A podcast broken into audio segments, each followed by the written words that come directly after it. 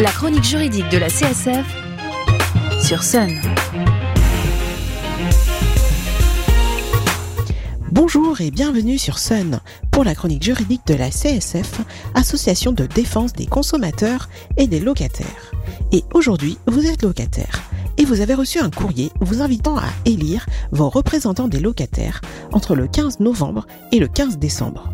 Du coup, vous vous demandez à quoi servent les représentants des locataires. Le but de ces élections est de voter pour les personnes qui vont vous représenter auprès des bailleurs, ceux qui vont porter votre voix de locataire auprès du bailleur pour vous défendre et faire respecter vos droits. Les représentants des locataires sont élus au suffrage direct, c'est-à-dire directement élus par vous locataires pour un mandat de 4 ans. Ils représentent les intérêts collectifs de tous les locataires d'un même bailleur et non pas les intérêts particuliers de tel ou tel individu ou de tel quartier. Sachez que contrairement aux autres élections qui ont eu lieu en 2022, ici, tous les candidats sont obligatoirement locataires du même bailleur que vous. Peut-être même qu'un ou plusieurs de ces candidats vivent dans votre immeuble ou dans votre quartier. Ils partagent donc le même quotidien que vous, rencontrent les mêmes problèmes et est donc très bien placé pour en faire part à votre bailleur. De plus, le représentant participe aussi aux décisions relatives à l'évolution de votre quartier, sur toutes les questions relatives aux extérieurs de votre immeuble. Il siège en fait dans plusieurs commissions importantes pour la vie des locataires, parmi lesquelles on retrouve la commission d'attribution des logements, donc c'est celle qui étudie les demandes de logement du parc social et qui attribue les logements disponibles, il y a aussi le conseil d'administration du bailleur. Donc c'est là où sont votés les budgets, le montant des charges fixes, le montant des loyers, les travaux à venir, tout ce qui va concerner aussi la vente de patrimoine. Euh, les représentants y ont le même pouvoir de décision que les autres administrateurs. C'est-à-dire que le vote du représentant a la même valeur que le vote d'un administrateur.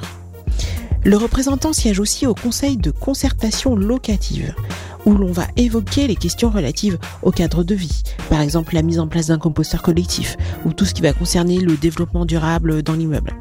Mais aussi la gestion des HLM, comme la communication avec les locataires ou la qualité de service, notamment tout ce qui va être euh, euh, la société ménage pour l'entretien des parties communes, euh, l'éclairage, ce genre de choses.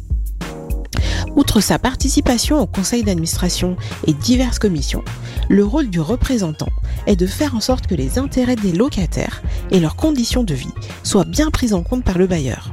Il sera donc un interlocuteur à votre écoute en cas de problème. Voilà donc tout l'enjeu de ces élections locatives. Lors de la prochaine chronique, nous recevons une représentante actuelle qui nous expliquera comment vous pouvez voter et qui nous donnera encore plus de détails concrets sur son engagement de représentante de locataire. En attendant, pour plus d'infos ou pour vous aider dans vos démarches, vous pouvez contacter la CSF de Nantes au 02 40 47 56 33 ou la section CSF de votre commune. Vous pouvez retrouver cette chronique en podcast sur le site internet de Sun, leçonunique.com et sur l'appli MySun. Nous nous retrouvons dans deux semaines pour une nouvelle chronique, toujours sur Sun 93 FM à Nantes et 87.7 à Cholet et disponible en DAB+. D'ici là, portez-vous juridiquement bien. La chronique juridique de la CSF, c'est le jeudi matin sur Sun.